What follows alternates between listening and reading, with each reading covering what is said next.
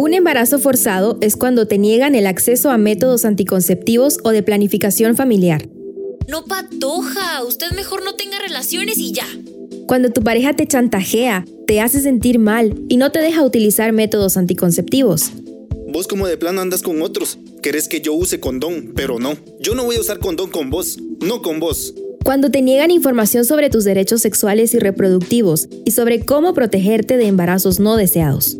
Usted esas cosas. Eso no se pregunta. O cuando te obligan a tener relaciones sexuales sin que vos lo querás.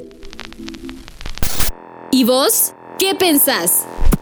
Encontrá más información en nuestro Facebook Grupo Multi GT. Un mensaje del Grupo Multidisciplinario para la Defensa de los Derechos Sexuales y Reproductivos, con el apoyo de Sónica 1069.